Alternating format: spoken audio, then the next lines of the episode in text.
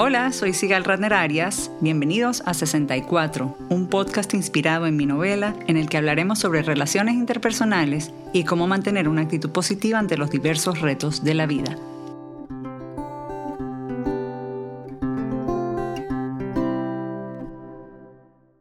Hola, bienvenidos a otro episodio de 64 el podcast. Hoy conversaremos sobre un tema muy interesante que está presente de distintas maneras en 64 una novela, al igual que en la vida misma, la pérdida ambigua. Para eso nos acompaña nuevamente la doctora Edith Shiro, psicóloga clínica enfocada en terapia de familia, terapia de pareja y trauma, con la que ya habíamos hablado en un episodio anterior sobre relaciones madre-hija y una gran amiga mía desde hace muchos años. Bienvenida Edith, gracias por volver a acompañarnos. Qué bella, no, feliz de conversar contigo, que me encanta tanto y temas tan interesantes. Edith nos habla vía remota desde Miami, eh, donde tiene su consultorio. Edith, antes que nada, ¿podrías decirnos cuál es para ti la mejor definición de pérdida ambigua? Mira, el concepto de pérdida ambigua, aunque tú no lo creas, no es un concepto tan viejo, es un concepto relativamente nuevo dentro del ámbito de la psicología y en la cultura general porque eh, siempre se creía que la pérdida es la pérdida, ¿verdad? Y que eso conlleva una serie de etapas de cómo manejar la pérdida y todo tiene su cierre, pero de hace unos años, creo que fue en 1999, una psicóloga bien interesante, que bien inteligente y bien preparada que se llama Pauline Voss, que ya después te contaré más de ella, ella empezó a hacer investigaciones y se dio cuenta que había este, este término que no es realmente pérdida absoluta, sino que algo que incluye la ausencia y la presencia. ¿Y qué me refiero con esto? Me refiero que la pérdida puede ser algo que donde hay una pérdida física, pero una presencia psicológica, o al revés, una pérdida psicológica, pero una presencia física. En otras palabras, la persona puede estar físicamente presente, pero psicológicamente ausente, o puede estar psicológicamente presente, pero físicamente ausente. Y ya te voy ya cuando sigamos hablando te voy a ir dando ejemplos y te voy a describir un poco más de qué se trata esto. Lo que sí te puedo decir es que es la pérdida más estresante que hay. De todos los tipos de pérdida, esta es la más estresante que hay. Crea muchísima confusión.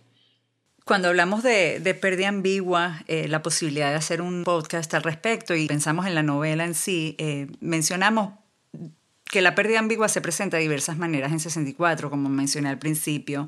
Está la abuela nonagenaria a la que le falla la memoria, la vida de los protagonistas que dejaron atrás al moverse de Venezuela a Nueva York. También está la joven embarazada cuyo novio la dejó, es decir, el padre existe, pero no estará ahí la prima setentona sumida en la depresión, que no pueden contar con ella, aunque está ahí, y la prometida desaparecida en los atentados del 11 de septiembre, que asumimos que está muerta, pese a que sus restos, como los de tantos, nunca fueron encontrados. Cuando perdemos un ser querido, es terriblemente duro, pero como tú dices, si a eso le sumamos el factor incertidumbre, como en el caso de un ser querido desaparecido secuestrado, como los presos políticos en Venezuela, comienza un juego de desesperación y esperanza que se puede extender por mucho más tiempo que el duelo, me imagino, porque no, no hay un cierre. Entonces, emocionalmente, supongo que puede ser muy debilitante. ¿Nos puedes hablar un poquito sobre esto? Sí, mira, creo que con ejemplos también es, importante usarlos. Una de las experiencias de pérdida ambigua eh, pueden ser experiencias muy catastróficas y creo que en la novela 64 hay varios ejemplos de esto y en la vida en general todos de alguna manera u otra hemos pasado por pérdidas ambiguas. Entonces, por ejemplo, las pérdidas ambiguas catastróficas o de situaciones inesperadas pueden ser los soldados ausentes que no vienen de la guerra. O sea, las, personas, eh, ¿cómo se dice? Missing persons, las personas que faltan en la guerra. Desaparecidas, gracias. Los desastres naturales, donde las personas están desaparecidas. Cuando hay un secuestro, cuando hay terrorismo, cuando hay encarcelación, cuando hay eh, el avión desapareció, entonces no hay, no hay el cuerpo, ¿verdad? Eh, todas esas son pérdidas donde físicamente la persona está ausente, pero psicológicamente sigue presente, porque no ha habido realmente una, una, certidumbre de que la persona se murió, la persona dejó, ¿sabes? dejó de existir, hay una, como una desaparición inesperada. En otros casos que como son más comunes, por ejemplo, son la inmigración, la adopción, el divorcio, cuando los jóvenes se van de la casa para el para college, por ejemplo, eh, cuando los abuelos se van a, a, nursing homes, como a casas de, de, gente mayor, donde está la pérdida física otra vez, ¿verdad? Cuando hay una inmigración, pero psicológicamente la persona sigue presente. Ahora, por el otro lado están la cuando es la pérdida psicológica, pero la presencia física. Por ejemplo, una persona con Alzheimer, como has dicho ejemplos de la novela, eh, cuando una persona con, eh, eh, con enfermedad crónica mental, una persona con adicción de drogas, de alcohol, de apostar de los casinos, una persona que ha tenido golpes o, está en coma o está inconsciente, o por ejemplo una persona que eh, está deprimida, o sea, una persona que está completamente obsesionada con, con, juegos de computadora, con la televisión, con el internet, o sea, o una persona que está totalmente distraída por, por diferentes causas psicológicas. En este caso, las personas están físicamente presentes, pero psicológicamente ausentes. Por ejemplo, en el caso de Alzheimer o de un desaparecido, una de uno de los factores muy grandes, por ejemplo, que pienso yo es el cómo lidiar con el no poder decir adiós a ese ser querido. Exactamente. Y esa es la gran pregunta, Sigal, porque la pregunta en todo esto es cuál es la diferencia entre estas pérdidas ambiguas y una pérdida mm, eh, más convencional que no existe la posibilidad de decir adiós, que no existe la posibilidad del cierre, que, que la ambigüedad bloquea la cognición, bloquea el sentido, bloquea, paraliza todo el proceso de duelo.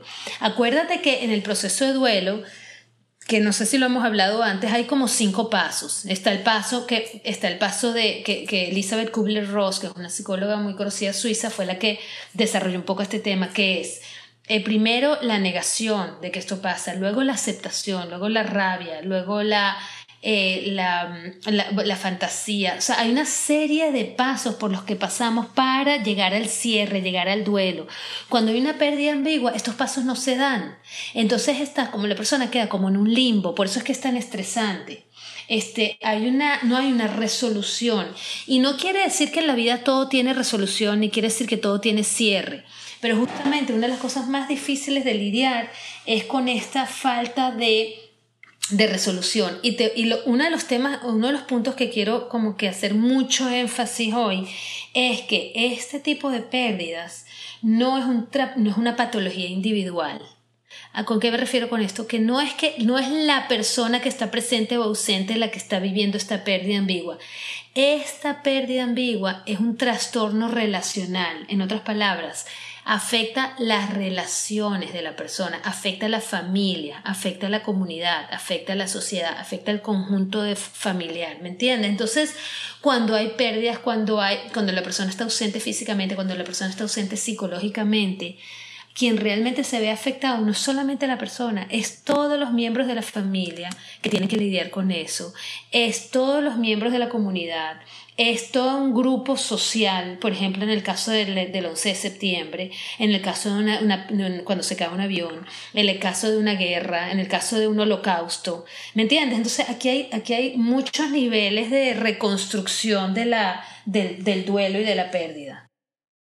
Eso me recuerda también al caso de Venezuela con la inmigración. Ha sido tan en masa que, que, todo el país lo siente y todos los inmigrantes aquí lo sienten y, y, es impresionante lo que está pasando. Sí, sí, mira, mira, eso es un ejemplo increíble que bueno, ya eso es casi que otro, todo otro tema para hablar de solamente específicamente de lo que está pasando en Venezuela, pero justamente una de las, uno de los aspectos de la pérdida ambigua es la pérdida de la identidad. Entonces, el, en Venezuela, por ejemplo, cuando todo un país se ve afectado, no solamente existe la, el exilio masivo, donde hay pérdidas entonces físicas y ausencias de seres queridos que siguen vivos pero que no están ahí, donde se ha roto la como el tejido social y familiar, donde no, no hay como una, una posibilidad de, de continuar una, una, dinámica ni familiar ni social que siempre existió. Por ejemplo, la gente tiene que completamente cambiar su manera de funcionar. Es como si fuera un terremoto, ¿sabes? Un terremoto a nivel social, emocional, político. Entonces, estos son exactamente los ejemplos. Y encima hablar de este, los secuestros, las matanzas, o sea, todo es, en Venezuela hay muchos ejemplos de pérdida ambigua, lo que hace que las personas se depriman muchísimo más, se estrese muchísimo más porque no hay, los, no hay el cierre, no hay el ritual de cierre, no hay el proceso de duelo. Un caso muy fuerte que nos tocó vivir a ambas de cerca, eh, ya que mencionas el 11 de septiembre, fueron los ataques del 11 de septiembre, a mí como periodista, a ti como psicóloga. Tú también vivías en esa época en Nueva York. Y de hecho hace poco me dijiste que fue entonces que conociste a la autora de Pérdida Ambigua. Cuéntame un poquito sobre tu experiencia. Mira, que gracias por preguntarme. Esto es lo que en realidad no, nunca he hablado así como en público. Y fue una, una, ahí fue donde realmente aprendí de cerca lo que es la experiencia, lo que es la pérdida ambigua. Me tocó justamente eh, durante el 11 de septiembre, no pude regresar a mi casa y eh, durante todo el día, durante, durante 48 horas, estuve de guardia trabajando con la Cruz Roja. Y este, uno de los edificios que tumbaron fue de las torres tenía un restaurante que se llama, no sé si te acuerdas, Windows of the World, que era como, ok, todos los empleados de Windows of the World tenían, eh, la mayoría eran inmigrantes. Y había otro de los pisos, creo que era el piso 51, que estaban los empleados de una, de una unión. De un sindicato. De un sindicato de Nueva York muy conocido con muchísima gente. Y a nosotros nos tocó, como psicólogos de Nueva York, trabajar, hacer una intervención con la gente que, que había pasado por en la pérdida de del 11 de septiembre. ¿Qué quiere decir esto? Que la mayoría de los empleados de este sindicato y la mayoría de los empleados de este restaurante que se llamaba Windows of the World eran inmigrantes de Sudamérica, inmigrantes de todas partes del mundo. Era gente que venía de 60 países diferentes, hablaba 24 lenguas diferentes, con otros idiomas diferentes. Y estas personas eh, las tuvimos en grupo, las tuvimos hablando, hicimos como intervención, terapia individual, terapia de pareja. ¿Con sobrevivientes o familiares? No, no hubo sobrevivientes, no existió sobrevivientes. Esa fue una de las cosas más difíciles de aceptar. Esos, esos dos grupos de, de empleados y de personas en las Torres Gemelas no sobrevivieron. Entonces, quien venía a reclamar la pérdida de los cuerpos, etcétera, etcétera, eran las parejas, generalmente las esposas de estas personas, que eran eh, vinieron inmigrantes ilegales de alguna manera para poder rescatar los, cuerpos que no existían. Entonces estábamos trabajando, ahí fue donde vino eh, eh, la psicóloga Pauline Boss, ahí fue donde la conocí, estuvimos trabajando juntas, tuve el honor y el privilegio de trabajar con ella este tema del ambiguous loss donde estamos trabajando con mujeres casi, casi siempre, esposas o ni siquiera esposas legales, a veces parejas de, eh, eh, de hombres que eran inmigrantes, que ya habían vivido un proceso de pérdida que era la inmigración y están viviendo otro proceso de pérdida que es la muerte de este ser querido sin papeles, sin identificación y sin el cuerpo para poder identificar quién es quién, sin las pertenencias.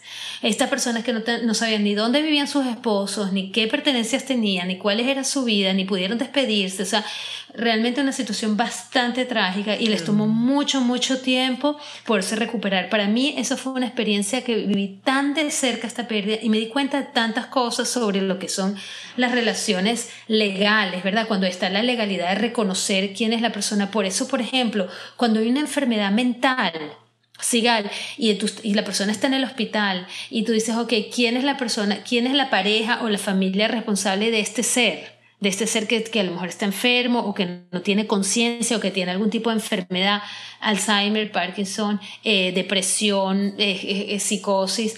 Si, tú, si no hay una legalidad de reconocer a la familia o a la pareja, esta persona ni siquiera puede tener el ritual del, del proceso de pérdida porque no lo reconocen como, como, como miembro de la familia. Mm. Por eso te digo que esto es una enfermedad, esto es una, un trastorno relacional Aquí, aquí todas las relaciones familiares, eh, eh, afectivas y, sociales y, psicológicas están muy afectadas. Hablas de enfermedades mentales y también de eso quería hablar. De, hay un estigma muy grande con, con, con, la cuestión de la salud mental y hay tantos casos de Alzheimer, de, de, demencia hoy en día y, y, eso también es un caso muy importante de pérdida ambigua. ¿Cuántos abuelos, padres eh, que se están envejeciendo no vemos deteriorarse? Eh, mentalmente eh, y es muy fuerte. ¿Cómo podemos ayudar a seres queridos que están pasando por esto? ¿Y cómo podemos nosotros mismos lidiar? Eh, porque, porque mucha gente también se deprime eh, al ver a, un ser querido así. Sí, así mismo, eso es exactamente así. Entonces no solamente estás con el, con el ser querido que está pasando por la enfermedad, sino que los, miembros de la familia se ven tan afectados que ellos mismos pasan por, por situaciones de, de, enfermedad, de dolor, de, de depresión generalmente. Déjame ver si puedo darle como una vuelta un poco más positiva a este tema que es tan difícil y tan traumático, ¿no? Y quiero, y quiero hablar de, de, que, de que sí existe la posibilidad de, de, sobrellevar esto, de sobrepasarlo, y no solamente eso, sino de crecer psicológica y emocionalmente de, de situaciones así. Aquí hay, que hay luz al final del túnel, vamos a ponerlo así. Sí, y una de las primeras cosas de las que hablamos, y sobre todo los profesionales de la salud, de la salud mental que trabajamos con esto, y específicamente yo como psicóloga y psicóloga de, relacional que soy, creo muchísimo en lo que es la palabra resiliencia que estoy segura que la conoces la hablas, es una de mis palabras favoritas, hago muchísima investigación con esto, con lo que es la resiliencia, y es cómo a través de esta pérdida antigua mantener la resiliencia. Entonces hay toda una serie de, pasos a los que podemos llegar para poder mantener la resiliencia. Por ejemplo, no, por ejemplo, a través de, la, de buscar la resiliencia y desarrollar lo que es la resiliencia, que es la manera de adaptarse, lidiar con la adversidad, adaptarse y tener la flexibilidad para, para lidiar con la adversidad y con trauma, es un paso, primer paso, nombrar el problema. Segundo, buscar rituales que en general son importantísimos para este, manejar lo que está, lo que está pasando. Ya, Edith, vamos por partes. Cuando dices nombrar el problema, eh, ¿te refieres a aceptarlo, a, decirlo en voz alta, a escribirlo? Sí, me refiero a que primero y principal, reconocerlo dentro de ti mismo, qué es lo que está pasando. En otras palabras, no pretender que no existe, como muchísimas veces sucede, como una evitación del problema. Es decir, no, no, bueno, mi mamá tiene Alzheimer's o mi abuela tiene Alzheimer's, pero no, de verdad, este, como está aquí en la casa está con nosotros, no está pasando nada. No, sí está pasando y sí hay un cambio y sí hay una, profunda, profunda pérdida, aunque la persona esté físicamente presente. O eh, cuando una persona esté físicamente ausente, ¿verdad? Cuando alguien se fue de la casa, por ejemplo, tus hijos se van al, al college y no están en la casa más, cumplieron 18 años, cumplieron 25 años y se fueron de la casa. No pretender que es que eso no te duele, ni no te molesta, ni no te, te, te deprime, ¿no? Reconocer, ¿sabes qué? Estamos acostumbrados a estar en familia o la relación con mis hijos es muy cercana, o este, es, es, fundamental y no tener a los hijos en la casa me hace daño, me da tristeza, me da dolor. Entonces, el primer paso es reconocer que eso existe y que reconocer que esa situación está sucediendo. Okay. Okay. El segundo paso es, sí, sí, es que no es fácil, no es fácil, porque esto de, de, de, de ambigua, pérdida ambigua hay que definirlo, ¿no? Porque encima mucha gente alrededor te dice, no, pero ay, si solamente se fue para college, o, ah, no, tu familia emigró, pero igual no es que nada, no es que se murieron, están ahí, pues. O bueno, ustedes se fueron, o sea, se fueron del país y no, ya no tienen ni la cultura, ni el idioma, ni la gente querida. Pero, podrían estar peor. Podrían estar peor, exacto, exacto. Entonces siempre, o bueno, ay, tu mamá tiene Alzheimer, bueno, pero está ahí contigo, está viva, ¿no? no te, ¿De qué te vas a quejar si está viva, verdad? O sea, e, esta serie de, cosas que, muchas veces la gente a nuestro alrededor, por no querer lidiar con el dolor, te, te, da como, te da como ese, ese impulso de que, de que, no, no, no te vayas a, afectar ni a deprimir porque pues, qué fastidio lidiar con eso. ¿Entiendes? Entonces, bueno, la segunda parte, el segundo paso es eh, validarlo. Eso quiere decir que, bueno, reconocer que es algo que está pasando, que sí es doloroso, que sí es difícil, que sí implica es confusión, estrés, es validarlo. Entonces, el primero es reconocerlo y aceptarlo, el segundo es validar. Y la tercera, la tercera parte es atribuirle un significado. ¿Qué quiere decir eso? Buscar que tenga algún tipo de sentido esto de que estamos hablando. buscarle sentido a lo que está pasando, es construir una especie de narrativa de, que, de cuál es la situación. En otras palabras, va a conversarlo tal vez con algún profesional, conversarlo con tus seres queridos, decir, bueno, ¿cuál es el cuento que está rodeando esta situación en la que estamos pasando? Y tener, darle como un significado. No, no mantenerlo como en la confusión y en la ambigüedad y en, la, y en, la, en el caos. ¿Te hace sentido esto que te estoy diciendo? Sí, lo que pasa es que trato de ponerme en el lugar de las personas que pasan, porque hay pérdidas ambiguas de pérdidas ambiguas. No es lo mismo lidiar con la emigración y poco a poco te adaptas eh, que con, con el secuestro de un ser querido, por ejemplo. Porque el nivel de incertidumbre y de angustia es, es muchísimo mayor. Eh, eh, depende, o sea, también depende, si aunque tú no lo creas, este, a lo mejor desde afuera se ve como que es mucho más difícil la, la, pérdida de un secuestro que la pérdida de una inmigración. Sin embargo, quiero que sepas que en mi, por mi oficina y por mi consultorio pasan todos los días personas que han inmigrado y el nivel de sufrimiento y de pérdida, y estoy hablando desde niños de 10 años hasta adultos de 80, es tan grande la angustia y el sufrimiento que no necesariamente... Eh, es, menor, es menor que el de, la, de los secuestros. Entonces, invariablemente poderlo conversar, que, tenerle sentido, por qué es que estoy migrando o, por, o qué fue lo que pasó que hizo que, que, que este secuestro sucediera. Y ojo, aquí hay una ventaja. Todas las pérdidas ambiguas generalmente se pueden externalizar. En otras palabras, la persona no tiene la culpa.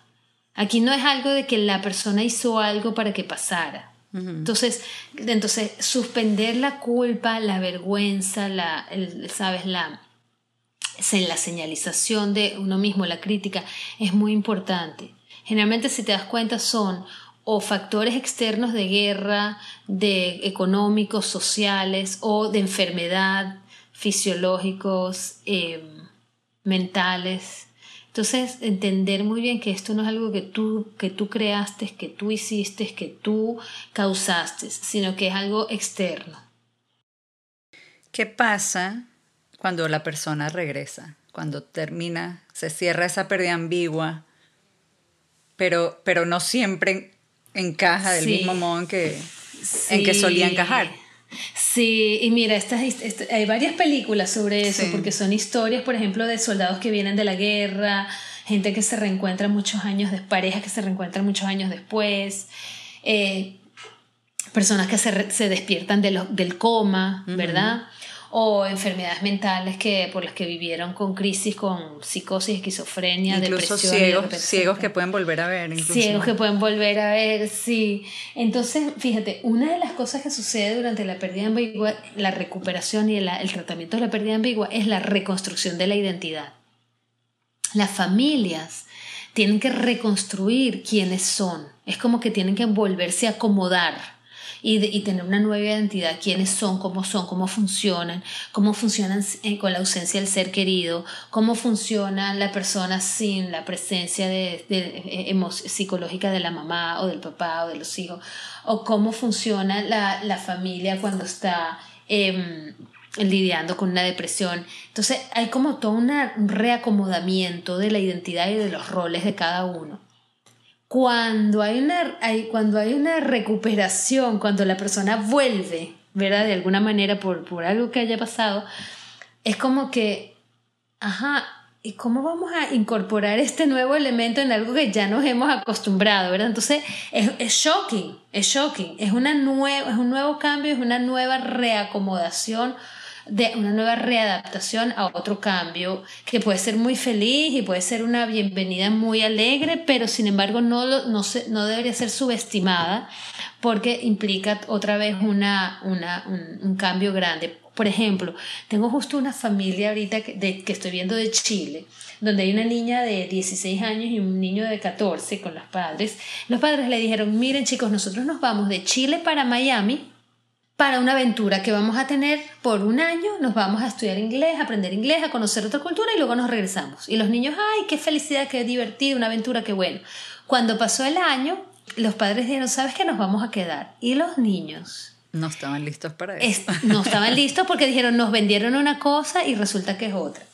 entonces ellos están súper deprimidos, súper rabiosos, súper eh, eh, con, con, con, con, dolor, con rabia, con pérdida, y están estancados en esta pérdida ambigua, porque ni se pueden despedir de los amigos de Chile, ni se pueden 100% arraigar a la vida de Miami. Entonces, una de las cosas justo que estábamos conversando es con, con los niños, por cierto, era, bueno, ok, imaginémonos que se regresan para Chile. ¿Cómo sería la vida allá? Bueno, igualita de donde me fui hace un año, hicimos así, hicimos así, y nos pasa. Y, yo, y entonces la conversación era, bueno, no necesariamente va a ser tan igual.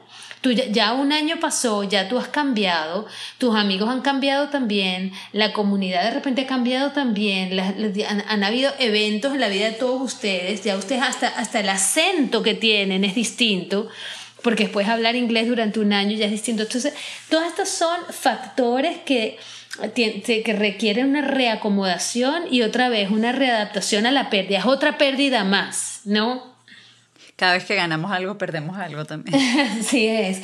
Y, em, y por eso justamente esto se puede ver como una oportunidad de, dolor, de pérdida, de, de, de, duelo, y se puede ver también como un gran paso de crecimiento, como después de que realmente pasas por el duelo y pasas por la aceptación y pasas por la reconstrucción de la identidad y darle como sentido y significado, al final del túnel, como digo yo, después del proceso, puede haber un gran aprendizaje, un gran aprendizaje, un gran este, crecimiento a nivel individual y a nivel relacional. Las familias se fortalecen, las relaciones de pareja se vuelven muchísimo más sólidas y sofisticadas, las sociedades tal vez se vuelven como mucho más resilientes. Entonces, aquí hay como una especie de esperanza, ¿no? Y unas atribuciones muy positivas a, a este, este tipo de experiencias que que pequeñas ganancias y pequeños triunfos pueden hacer la diferencia. Antes de grabar este podcast, anuncié en las redes de que estaríamos conversando, invité al público a hacer preguntas. Este mensaje es de Bere desde México eh, y realmente me conmovió. Lo leo textual, más que una pregunta es un comentario. Eh, dice, en mi familia, mi abuelastro murió de Alzheimer o de una demencia senil muy grave. La verdad es que no lo diagnosticaron oficialmente, pero tenía todos los síntomas del Alzheimer, pérdida de memoria, pérdida del habla, incoherencia al hablar, pérdida de la movilidad, debilidad, ya no controlaba esfínteres. Lo más duro fue que años antes de que, de que se pusiera muy mal físicamente ya no estaba ahí o estaba por mm. momentos. Mm. Creo que eso es lo más difícil de entender y aceptar para los familiares de los enfermos de Alzheimer, que aunque tu ser querido está ahí hace tiempo que no es como lo conocías. Mi recomendación es tener una gran compasión y paciencia, mucho amor, despedirse a tiempo, porque desgraciadamente para cuando mueren por esta enfermedad hasta ahora incurable, hace tiempo que no están 100% con nosotros. Nunca hay que dejar de decir te quiero. Wow. Y también siguió, también compartió otra cosa muy especial que dice, la depresión es otro tema en mi vida He pasado por varios episodios, creo que la he aprendido a identificar. A las personas que podrían estar pasando por un momento así les recomendaría abrirse a sí mismos. ¿Hace cuánto se sienten así? ¿Han buscado ayuda? ¿Hay alguien que les inspire confianza para hablar de este tema? No están solos. Y bueno, quería compartirlo con ustedes y agradecerle a Bere por abrirse con nosotros. Oye, Beren, qué bonito esa, esa compartir eso. Y una de las cosas que me recuerdas con tu comentario es que con esto del Alzheimer y cuando tenemos personas que están psicológicamente ausentes por todas estas razones, yo recomiendo mucho escribir una carta de despedida. Y la carta de despedida es a lo mejor para la persona que, aunque está físicamente presente, esa persona que tú conocías como ella era o como él era, ya no está. Entonces hacer como una especie de ritual de pérdida, de, de duelo, de decir, bueno, este, hasta aquí, hasta aquí Em, fue como te conocía y hacer como una, un cierre, un pequeño cierre para ti mismo, para de despedida de cómo fue, porque eso te ayuda un poco con aceptar las cosas como son ahora y poder disfrutar de las pequeñas de las pequeñas cosas que sí están y de cómo, cómo reconocer y reentender a, este, a, tu papá, creo que dijiste que era su abuelastro, su abuelastro, perdón, eh, aceptar y entenderlo como él es ahora, porque tuviste la oportunidad de, de, de poderte despedir de él y con esta, muchas veces lo digo es así, con una carta de despedida, reconociendo, agradeciendo cómo fuiste, qué fue lo que pasó, cómo, cómo te lo recuerdas, que todo, todo eso de lo que conocías durante tantos años. Eh, y, eso, y eso incluye también muchas veces con hijos de, de, padres divorciados, cómo fue la familia antes del divorcio, entonces toda esa pérdida de cómo fue antes, hacer como una especie de ritual. Eh, igualmente con la gente que ha tenido eh, pérdidas físicas, pero este, psicológicamente presente cuando, cuando las personas se quedado desaparecida, cuando no está el cuerpo físico para poderlo enterrar, por ejemplo. Igualmente es importante hacer un ritual, hacer una especie de ceremonia para poder tener este cierre, para poder honrar a la persona, para poder despedirse, para poder incorporar e incluir a todos los miembros de la familia y de todos los seres que de alguna u otra manera están relacionados con esta persona, aunque no tenga el cuerpo físico para poderlo hacer, ¿no? Eso ayuda muchísimo. Y lo otro que quería decir de lo de Beren es que eh, ella estaba mencionando lo de la depresión y, y es este es un tema bien, bien eh, difícil de manejar y además que bien común. Em, normalizar un poco que la depresión existe, y normalizar los sentimientos negativos y normalizar la culpabilidad y la, la vergüenza y la, todo este sentimientos de, de, de, dolor, de rabia, es importantísimo hacerlo porque eso es algo que, que sucede, le sucede a la persona y es muy común que suceda.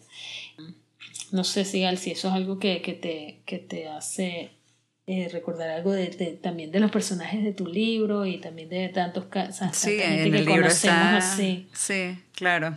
100%. Eh, me recuerda a, Beatriz. Eh, Beatriz es, eh, bueno, para los que no leyeron el libro, es un personaje un poco tragicómico, es una mujer de 73 años que pensó que se iba a morir a los 64 y vivió a plenitud hasta esa edad y a esa algo pasó en su vida que la mató en vida. Entonces está ahí, pero no está, está sumida en una depresión muy profunda y, y no vive, o sea, todo lo contrario, no hace nada porque no, yo creo que no siente que se lo merece, se siente culpable. Sí, sí, sí, exactamente. Entonces muchas veces estos sentimientos de culpa, de, de vergüenza, de dolor, hacen que, que estas pérdidas se, se mantengan en el tiempo, no se vuelvan crónicas. Bueno, pero espero que, al igual que para Beatriz en el libro, eh, hay vida después de esa pérdida ambigua. Eh, para muchos de nuestros escuchas eh, hoy también la haya. Eh, cuéntame tú, ¿hay vida después de una pérdida ambigua?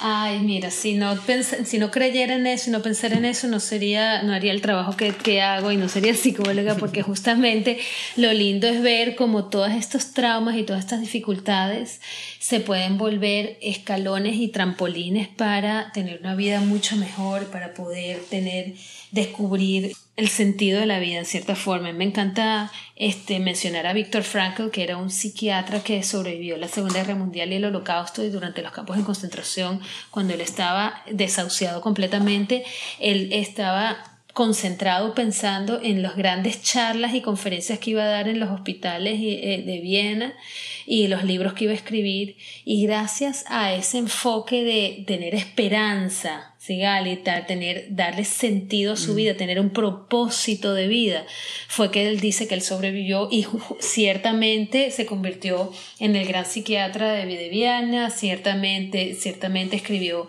sus libros, ciertamente fue reconocido como uno de los, este, de los psiquiatras más importantes de nuestro siglo, de, del siglo pasado y de este, y muchísima, muchísima gente lo usa y lo, y lo lo, lo cita, ¿no? Eh, y es justamente buscar lo, que, la esperanza después, la luz al final del túnel, la esperanza de todo esto es cómo transformar experiencias tan difíciles y tan traumáticas en, eh, en, en, en una oportunidad de buscarle propósito a la vida. No tanto por qué me pasó o por qué nos pasó, sino para qué nos está pasando, para qué nos pasó. Cómo de esto podemos tener conseguir más espiritualidad. Como esto, y no me refiero a religión, me refiero a espiritualidad, tener como un propósito de vida, tener una, un, sentido de por qué estamos haciendo lo que estamos haciendo, de qué es lo que nos está motivando, qué es lo que nos inspira a a, eh, eh, a, cuál es nuestro próximo paso, a, sentir, ser mejores personas, a crecer, tener más conciencia de quiénes somos, de cómo somos, de cómo nos relacionamos con la gente alrededor y sobre todo, Sigal, una de las cosas claves para mí es apreciar, la apreciación y la gratitud. Eso justo te iba a decir, ser más agradecidos y más compasivos con los demás, más comprensivos también. Y con nosotros mismos, tener muchísima compasión, porque hoy en día estamos viviendo épocas bien exigentes, o sea, te lo digo por todos los adolescentes que veo, este, y los niños, ¿no? De que con tantas exigencias y con tanta demanda de cada vez ser más rápidos, ser más inteligentes, ser mejores, ser, eh, reprocesar las cosas con más, o sea, que, cómo nos tenemos que ver, cómo tenemos que hacer, cómo tenemos que actuar, qué, qué espera de nosotros, cuánto dinero tenemos que ganar tener muchísima más compasión, compasión por nosotros mismos y por los demás, no ser tan críticos ni ser tan eh, judgmental, tan poner tanto juicio y al mismo tiempo ser muy agradecidos y tener mucha apreciación por por nuestras relaciones todos los días, por las relaciones que tenemos. La clave de la felicidad, y esto no lo digo yo, sino lo hizo un estudio de Harvard University de los últimos 50 años, la clave de la felicidad es tener buenas relaciones en la vida. Y también dicen, justo leí un artículo que, que también es la clave tener relaciones, mantener eh, relaciones sociales con otras personas ayuda a evitar enfermedades mentales en el futuro, además. 100% mm, ayuda a evitar este, enfermedades mentales y físicas también. Entonces, tener, crear comunidad a tu alrededor, eso es, un, eso es clave para todo este tema de la, del trauma. No sé si te acuerdas, por ejemplo, cuando se cayó el avión de Malasia, que nadie lo podía, no se ha podido encontrar, etcétera, etcétera. Se creó todo un grupo, se vuelven, se vuelven como una especie de pequeña comunidad que los une, un tema en común. Entonces se dan apoyos unos a otros. Este tema del, del 11 de septiembre, por ejemplo, me va a unir a mí y a ti, a todos los que vivimos ese día por siempre. Por siempre. En, ese, en esa, vida, esa experiencia que tuvimos juntos y siempre lo vamos a poder tener de alguna manera tener un tipo de apoyo, algún tipo de conexión. Cuando la familia está viviendo, por ejemplo, un, un miembro con Alzheimer o un miembro con una enfermedad mental, es aprovechar esa oportunidad porque las relaciones familiares se vuelvan más unidas, se vuelvan más sólidas, que haya una apertura en la comunicación, que se haya una, una redefinición de cómo son los roles, que es importantísimo, ¿no? Y buscar esa, esa familia psicológica donde las conexiones, y, y, familias no solamente la biológica, la familia que nosotros elegimos como nuestras familias espirituales también, ¿no? Para buscar apoyo, para buscar eh, estar más conectados. Edith, mil gracias, mil gracias. Se nos acabó el tiempo por hoy, pero te agradezco muchísimo haber vuelto al 64 del podcast. Ha sido un placer conversar contigo de nuevo. A, a, nuestros escuchas, gracias por sintonizarnos otra vez y los esperamos en el próximo episodio de 64 del podcast. Un abrazo para todos. Gracias, gracias por tenerme y es un placer siempre poder hablar contigo. Gracias. A todos los que nos escucharon, muchísimas gracias. Si tienen comentarios o sugerencias, pueden contactarme a través de mis redes sociales. Estoy como Sigal Ratner en Twitter e Instagram y como Sigal Ratner-Arias en Facebook. También pueden visitar 64unanovela.com para saber más sobre mi libro y dónde pueden adquirirlo. Asegúrense de suscribirse gratis en iTunes o su plataforma preferida. Dejar un rating o review siempre ayuda a que otros nos conozcan. Este podcast fue producido por Isaac Arias. Hasta el próximo episodio.